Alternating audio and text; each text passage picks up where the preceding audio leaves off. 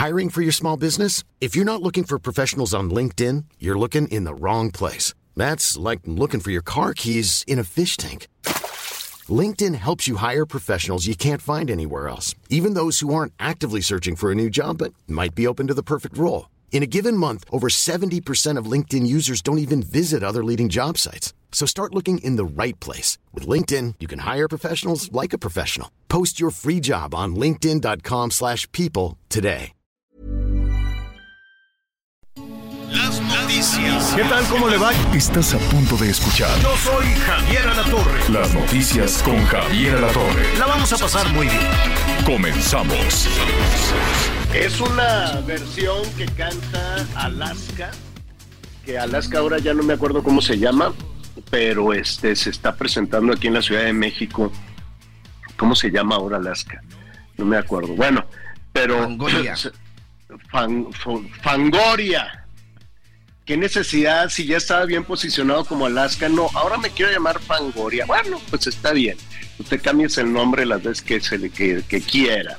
Entonces ella está cantando con Miguel Bosé. La cosa, Miguelón, es que se presentó en el Metropolitan, aquí en la Ciudad de México. Y entonces fue el, el Miguel Bosé, estuvo ahí, y pues se aventó un palomazo, y pues la gente, la gente la pasó muy bien ahí en el, en el Metropolitan. Yo no conozco el Metropolitan, te voy a ser honesto, ¿En serio? pero no, no, no lo conozco. No, no. ¿Sabes qué? Que los conciertos los hacen casi siempre entre semana, todo el mundo. Y pues entre semana hay que trabajar. Entonces, este. nunca- ¿A qué concierto? He he ido a, a qué concierto? Pues creo que a ninguno. No, no, no me ha tocado. Pero entre los propósitos de este año es darle vuelo al hilacha, voy a ir a todos los conciertos y así. Oye, este, ¿cómo estás, Miguel Aquino? Qué gusto saludarte. Hola Javier, ¿cómo estás? Me da mucho gusto saludarte, saludar a todos nuestros amigos y no puedo creer que no conozcas el Teatro Metropolitan. No, Sobre no todo por, por la ubicación que está ahí en la, en la zona del centro Ajá. y obras de ¿Y está bonito? teatro y varias. Fíjate que ahorita que mencionabas el Teatro Metropolitan, creo que muchos saben, soy fan de Edith Márquez. La primera vez que vi a Edith Márquez en vivo fue precisamente en el Teatro Metropolitan, Javier, ya hace algunos añitos. Pues hay que ir. Saludos a la Edith Está Márquez. bonito. Sí, saludos a Edith. La vamos a, la vamos a invitar. Pues hay que ir. Oigan, bueno, pues vamos a tener muchísima información. Vamos iniciando. Estoy un poco mocosón. Le ofrezco una disculpa, un poquito mormadón. Yo no sé si son las, gripas o son los fresnos. Ya ve que ahí en el, en el cerro donde, donde está la casa, que cuando quiera lo invito, este, pues es bosque, bosque, bosque, y ya empieza a cambiar poquito la temperatura, todavía estamos con los frentes fríos, estamos con el frente frío número 30, pero ya está un poquito más soleadito. Seco, seco, que qué bárbaro. Está el pobre barranco seco, pero pues ya llegarán, no, pues no sé cuándo van a llegar las lluvias, pero con todo empiezan a florecer. Mi ahuehuete va bien chulo, reprecioso, bien bonito, pero hay mucho fresno y el fresno sale así como silvestre, todo el bosque, ¿no? Y el, el fresno pues provoca, creo yo, no lo sé, muchas alergias. Mucha gente en la Ciudad de México anda con la picazón del ojo y cosas por el estilo. Pues yo espero que sea una alergia nada más, porque dando lata sí andamos. Entonces, este, le ofrezco una disculpa, ando un poquito mormadón, un poquito mocosón. 55 14 90 40 12, 55 14 90 40 12 es el número telefónico que está a su disposición. Miguelón, este, me fui para atrás cuando quise comprar así, caí como condorito, cuando quise ir a comprar la playera 14 del Chicharito, 5 mil pesos. Sí, Cinco, fíjate ¿en que eh, ha sido cabe? todo, ha sido todo un fenómeno. Hay tres modelos que sacaron de, del Chicharito. Para empezar, creo que ya se vendieron, ya se Sí, agotaron y aparte todas. ya no hay. Sí, ayer era lo que, lo que platicábamos.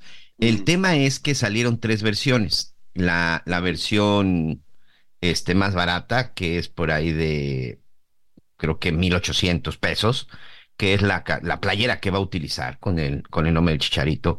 Hay otra en donde en el número, Javier, tiene la firma del Chicharito, una imagen del Chicharito y pues su famoso logo que es el CH14. Esa estaba por ahí de los 2100, 2200, 2200 pesos. Pero la que vale más de 5000 pesos tiene es rayada, la firma del Chicharito enfrente y en la parte de atrás también trae su, su imagen, trae su firma, pero en letras doradas. Y entras a la página para tratar de comprarla, eh, en este caso es Puma, está agotada. Sí, ya sé, yo dije, ay, pues una, ahora para, para la presentación, ¿cuándo va a ser? El sábado, ¿no? El sábado, es correcto. El sábado, ahí en, en, en Zapopan, en el estadio, este, pues yo creo que van a echar cohetes y cosas, o, o cómo, cómo es la presentación, o sea, sale de pronto, rompe un papel, así.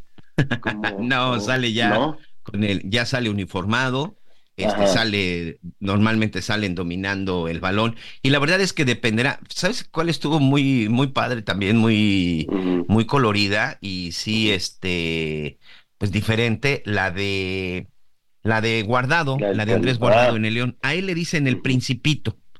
Y, y la temática fue esa del famoso cuento del principito, en donde incluso salió un niño este, disfrazado del principito, y la temática fue muchos niños. Estuvo, estuvo bonita, ¿eh? estuvo bonita la de Andrés Guardado. Vamos a ver cómo le va al chicharito. Seguramente las chivas, bueno, pues van a tirar la casa, la casa por la ventana, pero normalmente Ajá. es así.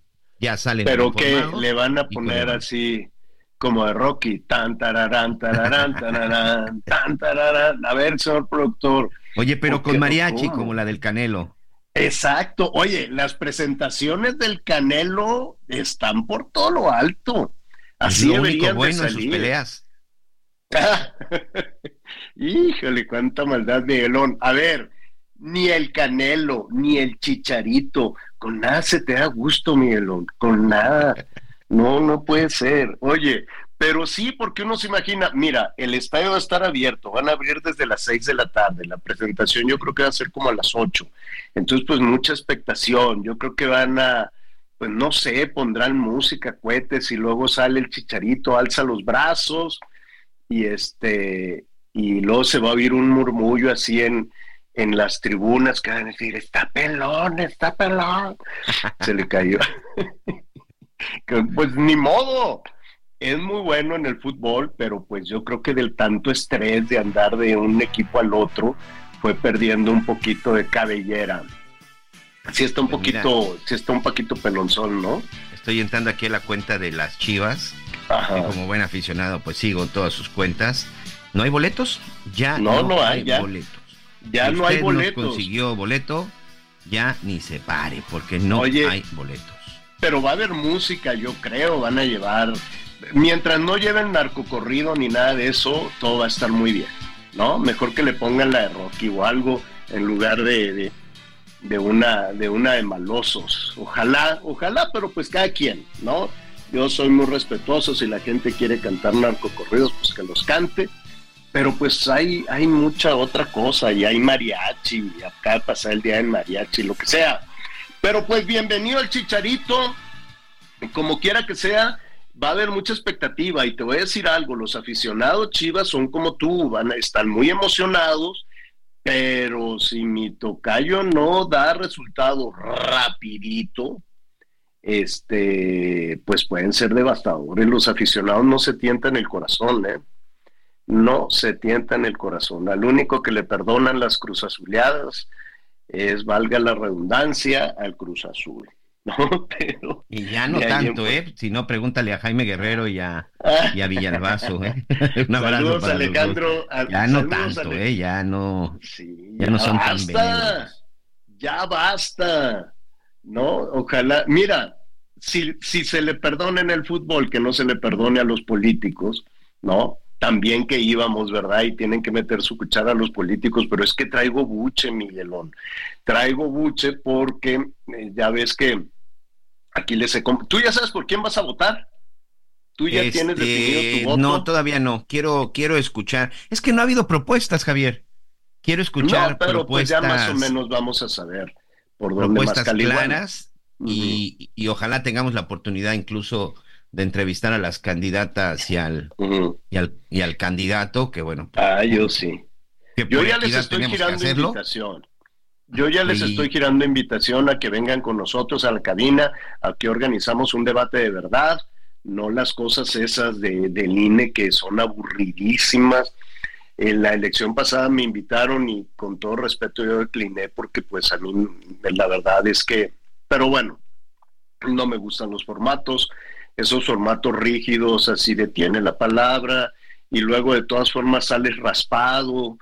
No, bueno, no, a mí mejor las invitamos aquí a la casa en el Heraldo Radio, vengan, les damos galletita, café, lo que quieran, guantes, hay curitas, no, lo que lo que todo lo que se ocupe para un buen debate. Y luego que lo van a hacer en la sede del INE y en, en dónde más, son como tres debates. Este, dicen que son obligatorios, pero tampoco dicen cuál es la sanción si no te presentas, si decides no ir. Entonces, Sí, este, sí, porque lo que han manejado precisamente es este que son que son obligatorios, que son obligatorios, pero sí, como tú bien dices, pues seguramente habrá una multa. Fíjate que curiosamente uno de los debates este va a ser en, eh, en los estudios Churubusco y el otro en el Centro Cultural Universitario de Tlatelolco. Mm, Y como tú bien bueno, comentabas también en el INE. Lo que ¿sabes sí me llamó la atención es que los tres en la Ciudad de México, ¿se les olvida que hay 31 entidades más o por qué todo en la Ciudad de México? Claro, claro. Eh, ah, pues porque todo está centralizado, porque, a ver, Seguro toda el la norte y cuestión el sur no votan, política, señor. toda la cuestión política la definen en la Ciudad de México, ¿no? Aquí palomean, aquí ven las listas, de aquí salen los candidatos a gobernadores. A mí me parece un insulto tanta arrogancia política de que todo se define en la Ciudad de México. O sea, venimos tras siglos y siglos y siglos desde el México prehispánico, pues todo se define en el centro del país, ¿no? Es este, es este esquema de Tlatuanis, este feroz, ¿no? Y el poder y la fuerza que se tiene, ya ves ahora reflejado que con el bastón de mando, ahí me parece un retroceso. El tema del bastón de mando es lo más antidemocrático que puede haber, de que te agarren a bastonazos y que tú decidas, ya basta, ya Es deberíamos como el cetro de un rey, ¿no? O de una reina. Exacto, a mí me parece monárquico o de emperador así, aquí yo tengo el bastón y hazle como quieras, hijo de... No, pues no. Entonces ya basta de que todo se define desde la Ciudad de México. ¿Por qué no hacen los debates en donde en, en Tampico, en Tijuana, en Mérida, en donde sea? Es más, yo propondría, Miguelón, un debate en Tabasco, otro debate en este, ¿cómo se llama? Un, un debate en la refinería, otro en el Estado de México, otro ahí en el AIFA, sentados, nadie los molesta, van a batallar para llegar, pero no importa. Y el otro, pues si quieres, acá en la Ciudad de México, pero...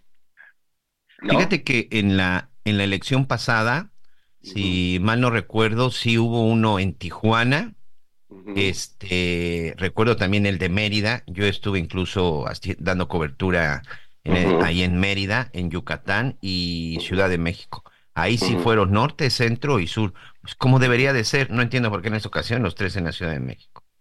Pues fíjate que, este, pues bueno, ya lo habíamos comentado, hay un número importante, muy importante de indecisos, porque yo no, yo no había caído en cuenta que de los 100 millones de personas que, que, que vamos, eh, que tenemos la, la posibilidad de votar, ¿no? Somos más o menos 100 millones de personas con la credencial para votar. Sería fabuloso, verdaderamente fabuloso que los 100 millones de personas saliéramos a votar, no nada más un cachito, no nada más 40 millones.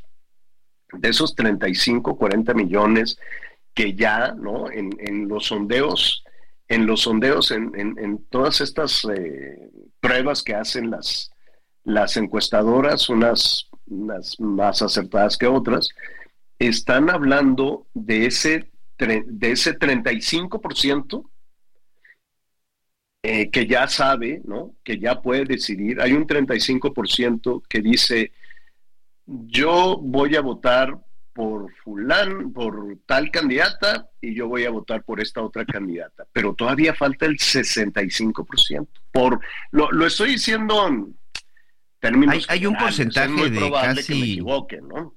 Hay un porcentaje de, de las últimas encuestas de entre el 20 y 25% de indecisos. Yo creo que, yo creo que entre los indecisos yo lo aumentaría, Miguel.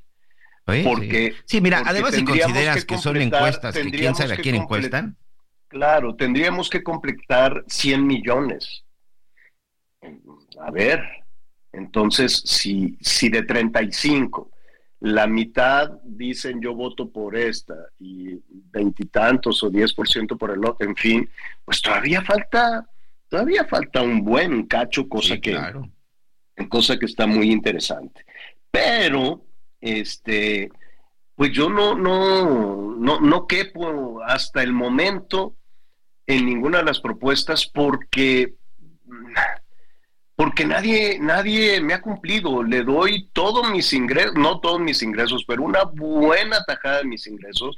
Yo llevo toda la vida trabajando y toda la vida manteniendo políticos. Toda la vida.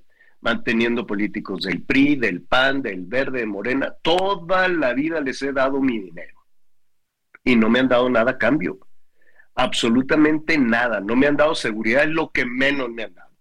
No me han dado seguridad, no me han dado servicios, las calles están hechas pedazos, este, no me han dado salud, la educación eh, pública fue, porque lo intenté y me inscribí y todo, pero fue francamente muy deficiente, entonces me fui a pagar mi educación, una parte, este, entonces, pues no, no me han dado nada a cambio, nada es Nada, yo no le debo nada a ninguno de estos.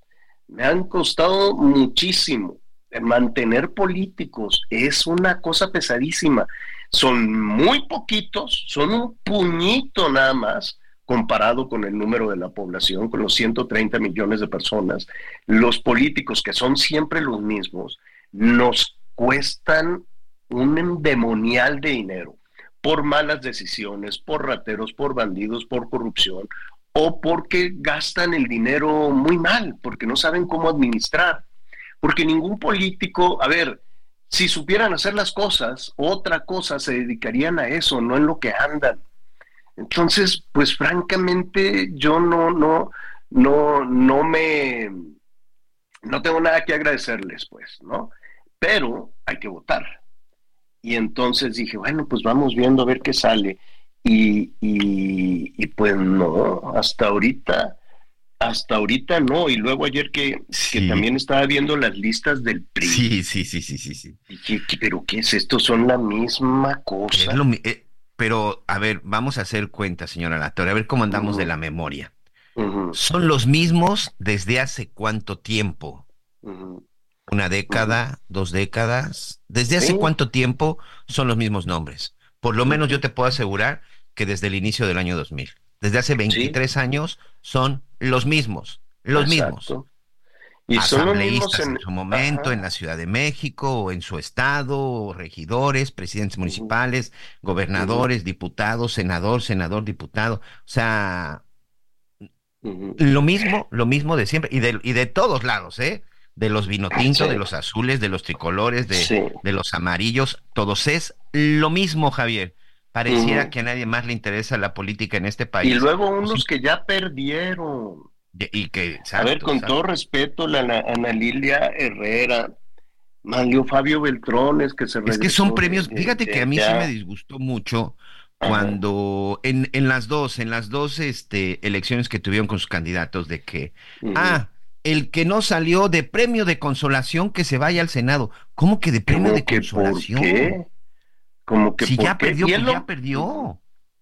Claro. Este Alito Moreno, Carolina Villano y este y al rato revisamos las del PAN y el Morena es la misma cosa, son premios también. ¿No te acuerdas cuando los reunieron a todos este antes de que se definieran las corcholatas, que reunieron a todas las corcholatas y les dieron las, las órdenes, ¿no? Así, bueno, a ver, la que gane le tiene que dar premios de consolación a todos los demás. Como que, ¿por qué? Y este se va de líder del Senado y el otro se va de no sé qué y el otro se va de secretario de gobernación y el otro ya todos los cargos. A ver, ¿y los ciudadanos en qué momento?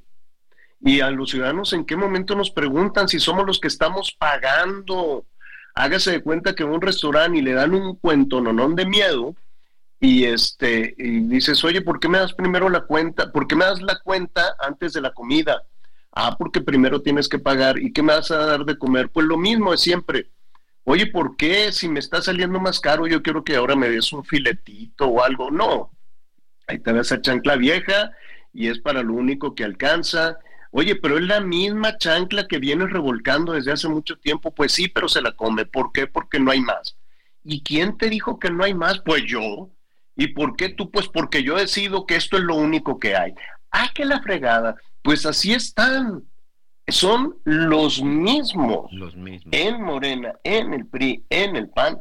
Pero pues uno, uno está con las ganas de...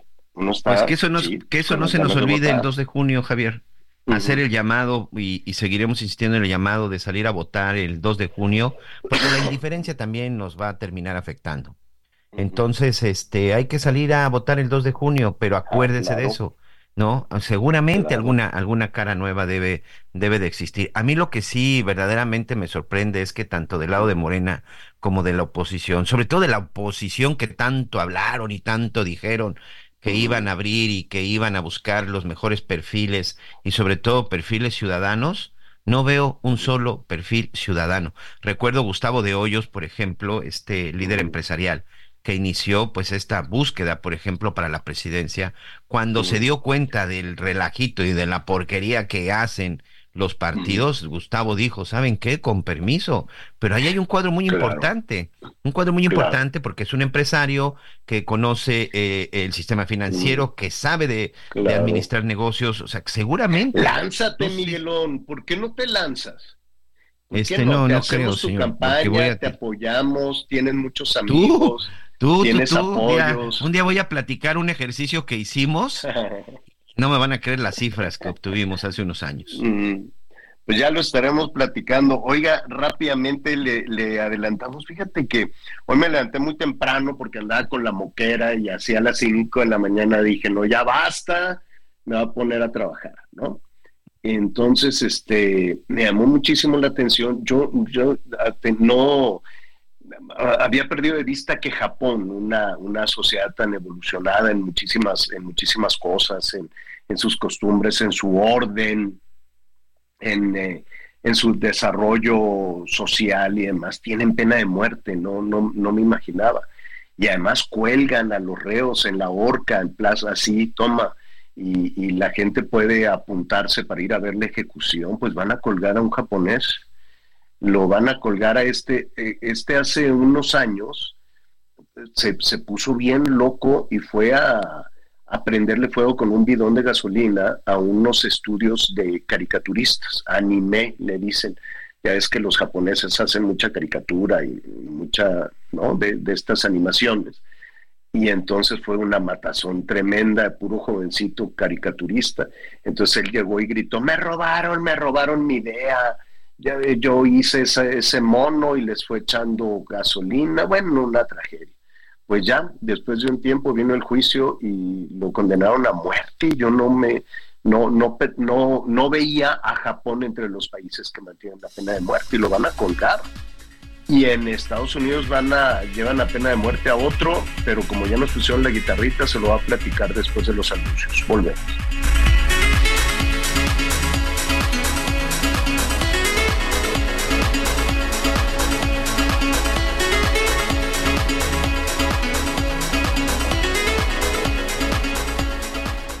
Conéctate con Javier a través de Twitter, arroba javier-alatón. Sigue con nosotros. Volvemos con más noticias. Antes que los demás. Todavía hay más información. Continuamos. Las noticias en resumen. La Fiscalía de Guerrero confirmó el homicidio de los policías ministeriales Isaac del Ángel Mesa e Higinio Villanueva y Dario, quienes fueron reportados como desaparecidos el 23 de enero. Los cuerpos fueron localizados el día de ayer en una zona apartada en Taxco de Alarcón. En Tabasco detuvieron a cuatro presuntos integrantes del cártel del noreste en el municipio de Paraíso. Las autoridades informaron que su aprehensión se debió a una denuncia ciudadana que alertaba sobre la presencia de personas armadas que circulaban sobre la carretera a dos bocas. Una jueza ordenó liberar a Luis Cárdenas Palomino, coordinador de inteligencia de la Policía Federal, en el proceso que enfrenta por tráfico de armas por el operativo Rápido y Furioso. La jueza consideró que la Fiscalía General de la República no ofreció evidencia concreta en contra del exfuncionario. Sin embargo, Cárdenas Palomino todavía no podrá salir de prisión. Y hoy el dólar se compra en 16 pesos con 73 centavos y se vende en 17 pesos con 68 centavos. Gracias, gracias Miguelón. Bueno, pues eh, antes de ir con nuestro siguiente invitado y para no dejar así los los capítulos a media, le estaba diciendo que sí me sorprendió lo de la pena de muerte de Japón, está vigente, pero el método lo van a colgar. Digo, cometió un crimen terrible, los abogados decían temporal insanity, ¿no? Que, que se había puesto mal, que, le dio así, ¿no? Que estaba fuera de sí y que luego se arrepintió, pues que fue un momento de locura, pero pues dejó 30 muertos, ese momento de locura. Entonces lo sentenciaron a muerte y lo van a colgar así tal cual, a, la horca. Y entonces, este, pues me llamó la atención, pero en Estados Unidos, allá en Alabama, están peor todavía. A ver, este, este hombre, em, ahorita le digo cómo se llama, él lo, lo se, lo declararon culpable de un, de un asesinato. Eh, de la esposa de un predicador, si no me equivoco. Le dieron mil dólares a este hombre que se llama Kenneth Smith, Kenneth Eugene Smith. Entonces, este, pues nada, eso fue hace mucho, no sé qué, lo sentenciaron, el juicio y otro juicio, dijeron, pues nada, a muerte. Y entonces allí estuvo, como le dicen en Estados Unidos, el corredor de la muerte. Hay mucho paisano también ahí en el corredor de la muerte y siempre se, se arman unas polémicas enormes entre México y Estados Unidos. Pero entonces a, este hombre en el 2022 dijeron, ni modo ya, condenado a muerte y les ponen los que es, impresionante porque también hay público, también hay gente que puede ir a ver, ¿no? Familiares o víctimas o abogados y el cura que tiene un lado y les ponen generalmente una inyección eh, como le dicen Miguel, letal, ¿no? Una inyección letal que debe ser, pues, no sé, alguna sustancia química y pues se mueren, ¿no? En ese momento. Pues en el 2022 les ya lo tenían ahí en la camilla, ya amarrado, ya con el cura a un lado, y pues él ya sabía lo que le iba a pasar y demás, y le empiezan a picar y picar, y que no le encuentro la vena, a ver, no, pues amárrale de este, y ahí estaban dos picoteando y picoteando y, le decían, oye, pues apúrate porque ya van a ser las 12 y se vence el plazo para la ejecución. Pues, Miguelón, ¿qué crees que no le encontraron la vena al sentenciado en el 2022 y clic, clic, clic fue dando el reloj y dice el abogado, se acabó el tiempo, no lo pueden este, matar, no le pueden poner la inyección con el veneno letal. Bueno, pues se armó la de Dios es grande y qué hacemos y así se lo llevaron todo picoteado y, nada, pues no, no lo pudieron ejecutar. Y se esperaron un año más y le dijeron, oye, bueno, pues siempre sí te vamos a ejecutar, pero como no te encontramos la vena, te vamos a poner una máscara y te vamos a hacer respirar nitrógeno hasta que te mueras. Bueno, pues se ha armado otra vez la de Dios es grande el hombre dice que lo están torturando, que tiene ataques de pánico, nada más de imaginarse que hoy, hoy por la noche, le van a poner esa máscara. Entonces, una máscara, este, dicen, hermética en la cara, lo van a amarrar, ¿no? Le ponen la máscara en, en la cara, como la película aquella, ¿te acuerdas del hombre de la máscara de hierro? ¿No? Así. Bueno, pero yo supongo que va a ser como más moderna. Y le abren el, tanque de nitrógeno puro. Y dicen que con este gas, eh, pues que ya, que ya lo van a, ejecutar. Hay muchísima, hay gente que se ha manifestado en contra de la pena, de la pena de muerte. Y ahora pues le han agregado que puede ser además este tortura, porque no es la primera vez que van a usar este nitrógeno con una máscara hermética. Imagínate la tortura de este hombre que ya sabe, ya le dijeron, pues como no te encontramos la vena, lleva un año esperando a que le pongan la máscara por primera vez y abran el tanque del, del, gas. Y pues no saben, como es la primera vez, no saben qué va a suceder. algunos doctores dicen que le van a dar convulsiones ahí hasta que se muera asfixiado. sí, que va a sufrir mucho y que es una especie de tortura. Y fíjate que eso está prohibido en la aplicación de la pena de muerte. ¿Cómo funciona la inyección letal, Javier? Son tres sustancias las que les inyectan. Recuerden que, que no es una jeringa, si son, no son varias. La primera es una anestesia que los deja inconscientes, es decir, lo duerme. La segunda lo paraliza completamente, paraliza completamente todos sus, todos sus músculos, articulaciones. Y la tercera es la que le detiene el corazón. En teoría, la aplicación de la inyección letal, pues eh, no los hace sufrir no los tortura, porque incluso primero los anestesian y los duermen, y por literal ya los duermen y no vuelven a despertar. El problema con el nitrógeno, eh, lo que están alegando es que va a romper con esta ley, va, va a violar, literal, va a violar los derechos humanos porque lo van a torturar. Ahora cometió un delito terrible, ¿no? Fue y mató a puñaladas por encargo. A ver, le dieron mil dólares y le dijeron ve y mata a esta mujer. Y bueno, lo agarraron y se declaró culpable. En fin, hay una gran polémica en Japón, hay una gran polémica en Estados Unidos por los dos ejecutados. No sé si el de Japón ya lo colgaron. Me sorprendió que todavía exista la pena de muerte con, con horca, así que lo cuelguen. Y en, y en Estados Unidos con este método que, que ha generado pues muchísima, muchísima controversia. ¿Qué opina usted, no? De, de este, de este asunto muy, muy, muy polémico. Para nosotros en México es un asunto de horror. En otras partes del mundo lo apoyan y lo aplauden. Hace un momento estábamos platicando que em, hay que salir a votar. Sí, sí, hay que salir a votar. Sería muy bonito que los casi 100 millones de personas con la posibilidad de hacerlo, son 90 millones más o menos. Ahorita, ahorita le digo, ahora salió el dato con con esta nueva fecha para actualizar la credencial de elector. Em, no todos salimos a votar. Eh, sin embargo, pues ahora hay mucha expectativa.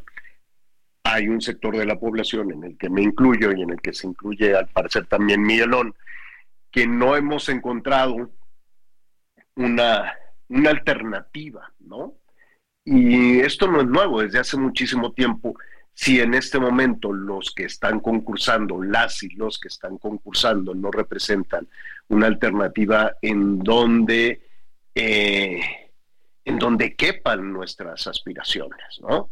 Eh, somos un sector de la población que hemos trabajado mucho, que le damos una buena parte de nuestros ingresos a los políticos y lo gastan como les da la gana y que hemos tenido pues muchas decepciones, ¿no? Al paso, al paso del tiempo, por lo menos en lo que nos corresponde haciendo un corte del 2000 para acá, pues la verdad nos quedan mucho a deber. Y cada vez que viene una elección dices, bueno, pues ahora sí, vamos a ver una oxigenación en la vida democrática con nuevas voces, eh, con nuevos personajes, nuevas alternativas, una evolución positiva de la vida política, de la vida democrática de nuestro país. Y, eh, y de pronto pues nos encontramos, por un lado, con una larguísima campaña presidencial que tampoco ha, ha emocionado tanto y por otro, pues los mismos nombres y si hacemos ese corte del 2000 para acá, pues algunos más o menos han, han brincado allá a la escena hace una década, algo por el estilo, dos décadas, pero pues eh, no se ven muchas novedades en el horizonte. Para eh, preguntarle sobre ese tema, ¿qué pasa con esta evolución en la vida política, en la vida democrática de nuestro país? ¿Es una involución? ¿Estamos atorados? ¿No hay alternativa? todo se controla desde el centro, en fin, tantas preguntas. Le agradecemos al doctor Juan Jesús Garza Onofre. Él es investigador universitario del Instituto de Investigaciones Jurídicas de la UNAM, que como siempre nos da mucho gusto recurrir al instituto y a Juan Jesús Garza Onofre. ¿Cómo estás, Juan Jesús? Qué gusto saludarte. Querido Javier, te saludo a ti y a todo el auditorio con mucho gusto. Todo bien, por fortuna. Oye, ya tienes definido tu voto, ya porque no está tan lejos ya la elección, ¿eh? Sí, no, ya, ya, ya, ya lo que vimos con las precampañas, ahora el intercampañas y demás, lo cierto es que ya solamente tendremos la intensidad de, las campañas, de los debates, pero ya está a la vuelta de la esquina. Eh, eh, será un voto diferenciado, Javier, lo cierto es que creo que viene bien eh, generar contrapesos en otras cámaras y trataré un poco de, de, eso, de pensar bien cuáles van a ser los cruces y quiénes van a ser los candidatos, porque pinta difícil, no, no, no es una decisión fácil.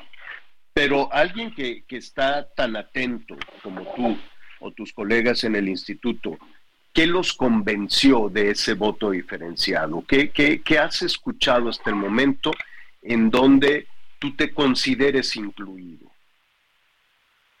Claro que sí, con mucho gusto. A ver, a ver creo que la, el primer motivo es evitar la concentración de poder en un solo partido, ¿no? Creo que esto viene bien, que se sienten a negociar, que escuchen distintos puntos de vista y que este país tan plural refleje esa composición, sobre todo en la Cámara de Diputados y en el Senado, ¿no? Eso sería lo más importante, ¿no?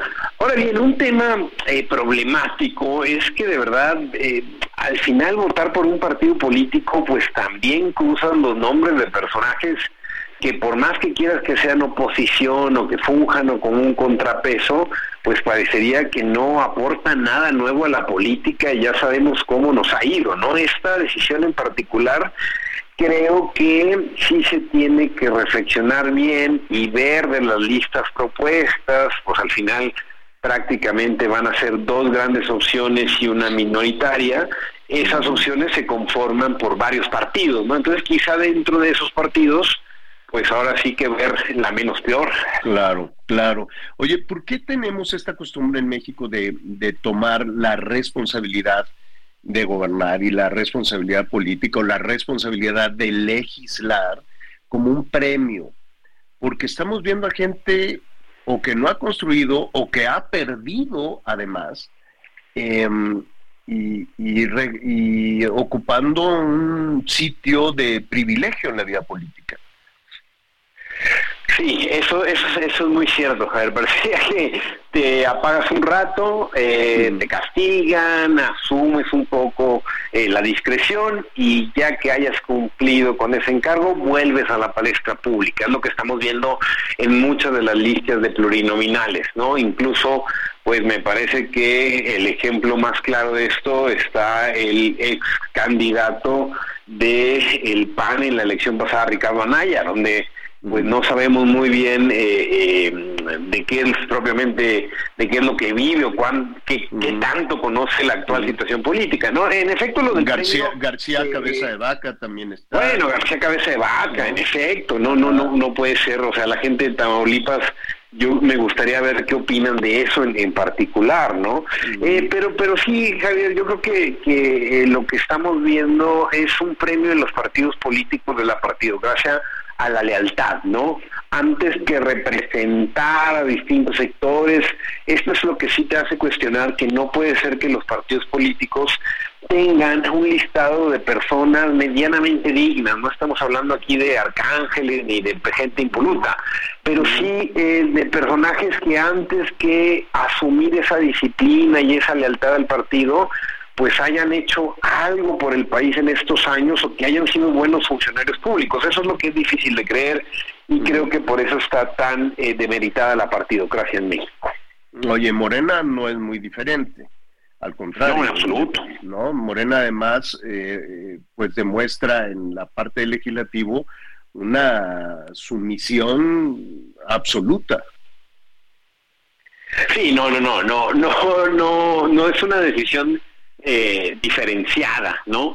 Eh, aquí estos dos, los dos grandes bloques, tanto en el frente como, como, el oficialismo, pues parecería que siguen la misma lógica, es premiar premiar esa, esa subordinación total, espacios que no sean críticos y en ese sentido tener nombres que apuesten a ser un actor clave dentro de la próxima legislatura, pero no buscando el diálogo ni buscando puntos medios, sino más bien defendiendo a como dé lugar las ideas de quien sea el líder en turno o de los que les beneficie propiamente a ellos como partido. No veo eh, una, una posibilidad crítica o disidente al interior de estas listas, más bien lo que parecería es que son listas muy a modo que están buscando centralizar la toma de decisiones en el líder de, partido político, en quien lidere la bancada, en la futura presidenta. En ese sentido,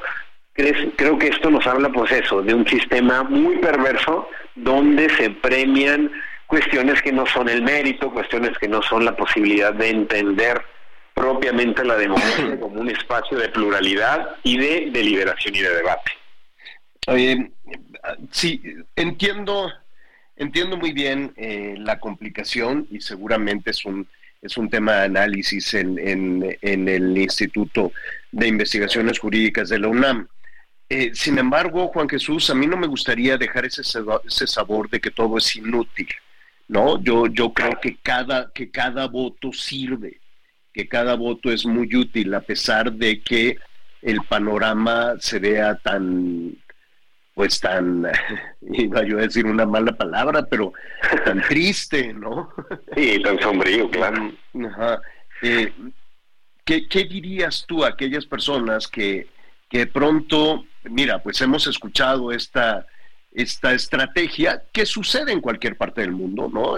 los punteros siempre van diciendo, ya ni, si eres de oposición, ya ni salgas a votar, vas a perder de todas formas, sería un voto desperdiciado, etcétera, etcétera, yo ya gané.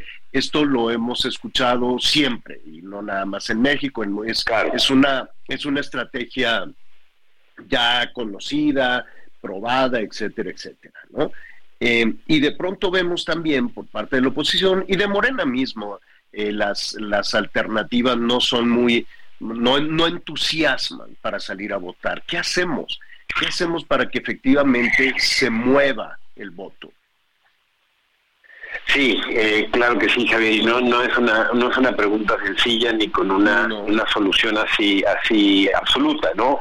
Pero yo creo que, que hay que entender eso, Javier, que al final de cuentas eh, la democracia y las instituciones que pendulan en torno a la democracia, como el Poder Ejecutivo, el Legislativo, el Judicial, y no solo, ¿no? sino también eh, fiscalías, órganos autónomos, y demás, eh, son personas quienes las ocupan por un periodo determinado. ¿no? La historia es demasiado amplia y demasiado grande para poder creer que no hay futuro más allá de un sexenio, más allá de un trienio. Eh, así como alguna vez estuvimos en un partido de régimen, en un régimen de partido hegemónico que duró 70 años en el gobierno, se terminaron yendo y mira dónde están ahora. En ese sentido yo creo que es la posibilidad de entender la democracia y su futuro, que este tipo de decisiones, Javier, que hay que salir a votar, que no está en duda la abstención o el voto nulo, yo creo que hay que salir a votar y entender que así como existen personas que están satisfechas con esta eh, eh, opción política, hay otras muchas que no, y si no es en esta, será en la que sigue y en la que sigue, y de eso se trata la democracia, de que en algún momento unos que están en el gobierno sean oposición, surgen nuevos fenómenos, surjan nuevos liderazgos, y eso nos hace de un país que al final del día tiene, tiene finalmente la posibilidad de ponerse de acuerdo y ponerse con ciertos mínimos de entendimiento con las cuestiones fundamentales para poder gobernar este país. Sé que es una que, que, en esos tiempos hablar de futuro es complicado y se ve muy lejano y demás, pero hay que entender eso. Los que están ahorita se van a ir, tarde que temprano se van a ir y llegarán otros y se tendrá que renovar la clase política si queremos seguir teniendo una democracia que aspire a reflejar la pluralidad de todas las personas que vivimos en este país. Pues eh, tienes toda la razón, mucho que reflexionar, pero es una oportunidad y eso hay que destacarlo.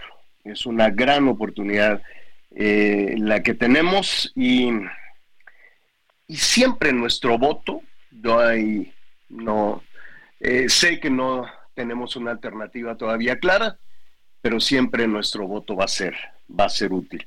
En una siguiente eh, oportunidad, Juan Jesús, nos gustaría saber hacia dónde se mueve la política nacional, ¿no? Hacia dónde se mueve y qué necesitaríamos, ya no, eh, nos faltaría un poquito de tiempo, qué, qué necesitaríamos para que em, se abriera la puerta a nuevos... Eh, cuando digo nuevas generaciones, no es un, no es un tema de edad, tal vez a buscar aquellos dirigentes políticos en otros espacios y no siempre en los mismos. Pero bueno, de eso saben más en el Instituto de Investigaciones Jurídicas. Por lo pronto te agradezco mucho, Juan Jesús. No, gracias a ti por la invitación, como siempre, Javier, y siempre dispuestos a ayudar con algunas ideas a todo tu auditorio. Te agradezco muchísimo. Gracias, Juan Jesús. Un abrazo, buen jueves. Hasta luego, hasta luego, buenas tardes. Oigan, el número telefónico está ahí a sus órdenes. Muchísimas gracias. Ya en un ratito más vamos a, retomar algunos de sus comentarios. Nos dice Ezequiel, buenos días, no se preocupe por la moquera, yo, yo ando igual. Y sí, dice, es por los frenos que en estos días tiran mucho polen. Se lo comento porque soy jardinero y padezco de lo mismo. Ah, qué bonito trabajo tienes, Ezequiel, y gracias además por, por eh, escucharnos. Aquí estamos atentos a todas, a todas sus eh, llamadas. Oye, Miguelón, estábamos hablando del PRI y del PAN, de los candidatos y también de los de Morena, que pues no hay, no hay mucha sorpresa y hay mucho premio, ¿no? Hay mucho premio político. Pero en donde tampoco cantan mal las rancheras es en el PRD, que de hecho están... no, bueno, ahí también. Jesús, Jesús Zambrano sí se pasó, pero eh, oye, dejar fuera, a, digo que regresamos al mismo tema, pero hoy que al PRD le urge tener un poquito de oxígeno, dejar fuera a Silvano Aureoles, dejar fuera a Miguel Ángel Mancera, dejar fuera a Cházar, o sea, no, o sea, queda claro cuál fue desde un principio la pretensión Oye, pero de Mancera, Mancera no va a diputados, no va como pluriluminal. Pues mira, hasta hace unos días no estaba en ninguna propuesta. Incluso hicieron un llamado eh, eh, Miguel Mancera y ves que fue también Cházaro, en donde precisamente le hacían el llamado a su a su dirigente, que yo creo que ni siquiera los ha de recibir, pues precisamente pues para que incluyeran a los cuadros pues no quiero decir a los cuadros más fuertes, sino más bien pues a los pocos cuadros que les quedan en el PRD, Javier, porque esa también es una realidad. El PRD es de esos partidos que ya también hoy no deberían de existir. Los plurinominales, hay toda una discusión alrededor de los plurinominales, de si se debe reducir o no el número de legisladores que, que ya lo decías tú, ¿no? Se van a reelegir y entonces vamos a tener un poquito más de lo mismo. Vamos a ver el 5, la semana que entra ya es, ¿no? Aquí estamos hoy, 20, ¿qué? El 5 estamos a 25, señor. ah, bueno, pues ya la semana que entra, eh, la propuesta que tiene el presidente, entre otras cosas, se dice que es de acabar con los plurinominales. ¿Usted qué opina? ¿Estaría de acuerdo en reducir? ¿Sí o no? Llámenos. Vamos a hacer una pausa y volvemos.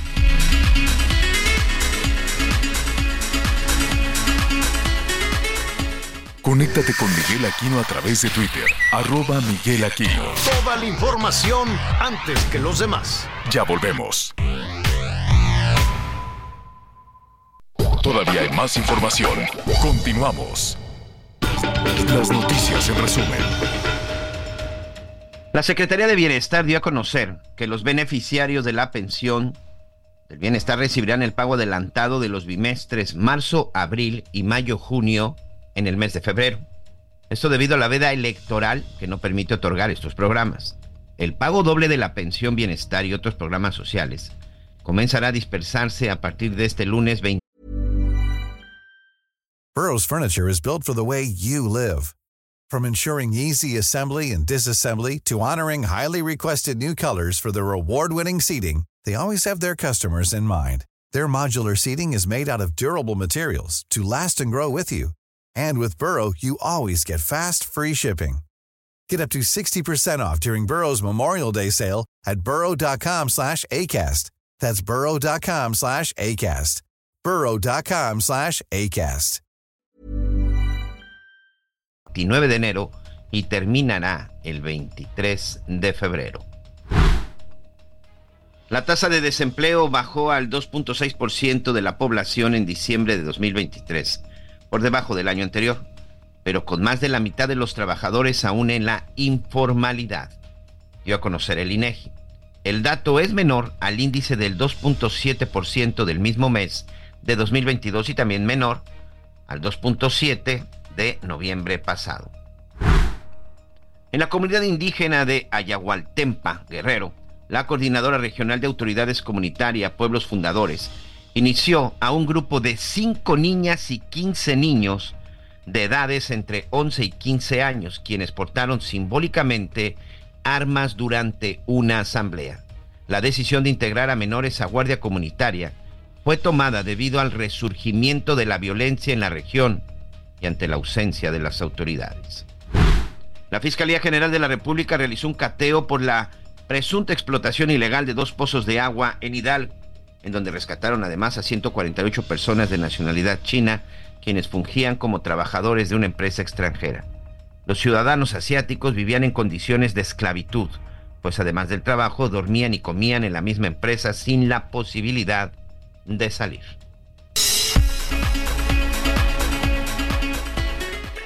Oiga, em, aquí le hemos eh, dedicado Apenas vamos iniciando el año, cerramos el año con la preocupación por la sequía.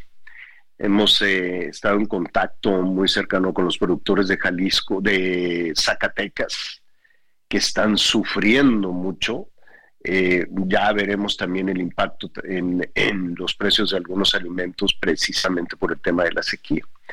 Pero con esta historia venimos ya el año pasado, el año antepasado. Es, es eh, hemos eh, cada vez es más grande la extensión o el número de estados con, problemas para el abastecimiento de el abastecimiento de agua. Hemos eh, salimos a ver cómo estaban todas las eh, obras que se han anunciado y que se inauguran una vez y luego se inauguran otra vez. Creo que allá a ver nuestros amigos que nos sintonizan en, en, en la zona metropolitana de Monterrey, creo que les han ido a inaugurar este, el cuchillo como una o dos veces y al ratito vamos a tener también problemas de abastecimiento de agua. Eh, hay una presa que originalmente eh, iba a, garantizar o aliviar un poquito la demanda de agua en el Bajío, la demanda de agua para Guanajuato, para León, la presa El Zapotillo. Luego a los de Guanajuato, pues ya ve, son oposición, los mandaron por un tubo y les dijeron no, que al rato y que vas a ver. Y entonces el zapotillo se quedó únicamente para Jalisco. Y que ahora sí, y que ya vamos a, solucionar todos los problemas en, eh, en Jalisco. Em, mire, cada que entra un nuevo gobierno, hacer una presa es muy vistoso eh, ¿Será esa la solución? Ir por la vida haciendo cortinas, haciendo presas. Porque en nuestro país, en una investigación que hicimos, pues podemos tener presas que ya en desuso y otras que no funcionaron, otras que fueron proyectos faraónicos como cinco mil más o menos. ¿Cuántas están operando? Pues pueden ser alrededor de 200, 300 más o menos, unas chiquitas, unas grandotas. ¿Han solucionado el problema? No. La solución es hacer esas obras faraónicas, probablemente sí en algunos sitios. Em, tenemos eh, un campo, pues, con los mismos sistemas de producción del siglo XVIII, ¿no? Y, eh, y pero, pero esa, esa, esa tecnificación, ese ese modernizar, ese hacer mucho más eficiente el uso del agua, por alguna razón los políticos o no lo entienden o no les pueden poner una placa con su nombre o simple y sencillamente no les interesa. Hoy vamos a ver cómo está la situación en el Bajío y también en Jalisco y le agradezco a Agustín del Castillo. Él es eh, un reportero eh, que ha hecho mucha investigación, un, periodista que ha hecho mucha investigación en estos temas ambientales y eh, pues le agradezco mucho que esté con nosotros. Agustín, ¿cómo te va? Javier, muy buenas tardes. Pues muy bien, un saludo a todo tu auditorio. Oye, eh, que de las investigaciones que tú tienes, yo sé que este tema del zapotillo lo traen, lo llevan, se convierte en un asunto político, se convierte en un asunto electoral, eh, y lo que tú quieras y mandes, ¿no? El río de dinero, y de pronto pues le echamos de nueva cuenta la culpa a la naturaleza. ¿Qué ves? ¿Cuál es tu pronóstico eh, con el tema de abastecimiento de agua para esta zona del país? Mira, Javier, yo creo que aplicaría en cualquier lugar del país la misma situación. Tenemos eh, la idea de que ofrecer mucha agua a las ciudades resuelve el tema. Con esto estamos subsidiando una industria que es muy poderosa, que es la inmobiliaria, que genera cerca de 10, 11% del PIB nacional, que genera muchos impuestos, que genera muchos empleos, pero que está expandiendo las ciudades de forma exponencial. Entonces ese cuento nunca acabar porque, como tú lo mencionabas, se crean presas, se, se genera la expectativa, la gente dice ya vamos a tener agua, vamos a crear más fraccionamientos, más edificios, más desarrollo, y llega un momento termina siendo insuficiente y hacer otra ya la llevas y nunca. Uy, Agustín, te vamos a buscar una, una mejor eh, línea para poder, para poder escucharte y sobre todo que nuestros amigos que están allá en Guadalajara, en el Heraldo Radio, en el 100.3 de la FM, y también que nos digan nuestros amigos de Guadalajara, ya tienen garantizado, no están batallando con el suministro de agua, em, ya todas las visitas que, se han hecho el Ejecutivo y dicen, ya, ya, estamos al cuarto para las ocho de no tener ningún, ningún eh, problema. Ya reanudamos la comunicación contigo, Agustín. Javier, perdón, eh, pues comentaba que el problema es que se ha generado desde hace 50 años un modelo de hacer sobreoferta de agua, sacrificando regiones, fue el caso del Zapotillo que tú mencionabas, es el caso de otras regiones que tienen mucha agua aparentemente y que dices, me sirve para la ciudad, me sirve para Guadalajara, me sirve para León, pero resulta que esa agua se la vas a quitar a los productores que están generando una cantidad importante de proteína, una, un PIB muy alto, el Bajío y los Altos de Jalisco juntos están generando arriba del 30% del PIB alimentario del país. O sea, podemos decir sin exagerar que es la región que sigue alimentando a México. Sin embargo, está en disputa el agua de la agricultura, el agua de la ganadería, con el agua de la industria, con el agua de las ciudades. Las ciudades tienen un modelo expansivo, no han sabido generar un modelo en el cual compactemos las ciudades, que bueno, teóricamente esa es la idea, pero sigue habiendo muchos intereses para que crezcan las ciudades y eso demanda cantidades enormes de agua. Las presas son la solución, como tú bien lo decías, si no generamos un modelo en el cual usemos mejor el agua, tanto para la agricultura, para la ganadería, pero también para el uso urbano, pues no va a ser el cuento de nunca acabar. Y aquí tenemos un actor fundamental que no existía hace 50 años, el cambio climático. El cambio climático que está generando que las crisis de sequía sean cada vez más recurrentes. Y eso es lo que nos está pasando en esta región, eh, Javier. Sí, tienes, eh, tienes todas las razones. El cambio climático es sí o sí una, uno, uno de los factores muy importantes. O sea, no llueve, o no llueve con la con la, la, la, mm, la cantidad suficiente no para que eh, para tener esos depósitos de agua.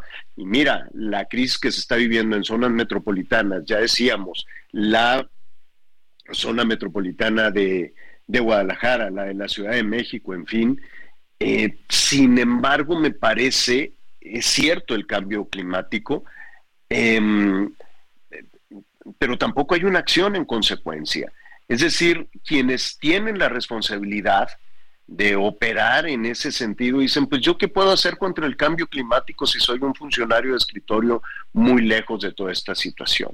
Y quienes tienen que eh, tecnificar, eh, buscar este, una, una solución que avance en diferentes frentes, se les acaba el tiempo o están ocupados en otro asunto, o sabes, eh, también eh, qué es otro de los factores, cuál es otro de los factores que habrá que tomar en cuenta, Agustín, o no hay dinero para eso. ¿no? Y el dinero se puede elegir es renunciar, entonces dicen el agua me importa tres pepinos, yo lo que quiero es tener una obra de infraestructura distinta, ¿no? Claro, qué bueno que mencionas el tema del dinero. Me comentaba el director del Consejo de Cuenca, Lerma Chapala, eh, que es también preside el, organismo de agua potable de Celaya, una estimación que se hizo en la época de Enrique Peña Nieto hablaba de que el país demandaba 160 mil millones de pesos anuales de inversión en temas de agua. Si queríamos enfrentar a un escenario de 2050, todo lo que viene mm. Bueno, bueno, ya, estaremos platicando un poco más adelante con Agustín, ya nos dijo lo fundamental, y son varios factores. Cambio climático, que ahí está, aunque muchos políticos insisten en que no es verdad, en que es pura, en que es pura ficción. Una mala inversión del dinero en obras que no necesariamente van a resolver la carencia de agua y otro fundamental, Miguelón, es que es cierto, los ciudadanos tenemos una responsabilidad en el cuidado del agua. Sí o sí, eso es verdad.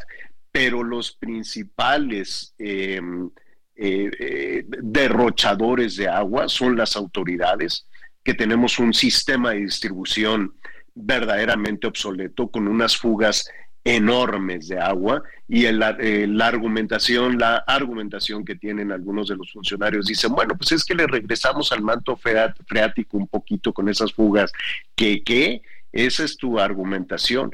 Y la otra parte, en el campo, que se nos va una cantidad enorme, poderosísima de agua, pues tampoco, a ver, el campo está olvidado, el campo está bajo control de los malosos el campo está absolutamente olvidado por quienes toman las decisiones.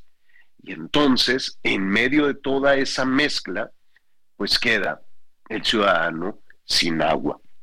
Es un asunto serio, es un asunto del cual seguiremos eh, investigando y eh, porque sí, la Conagua está alertando que la sequía es anormalmente intensa y es excepcional y que así será a pesar de los frentes fríos, a pesar de los aguaceros que más o menos se han registrado por estas fechas.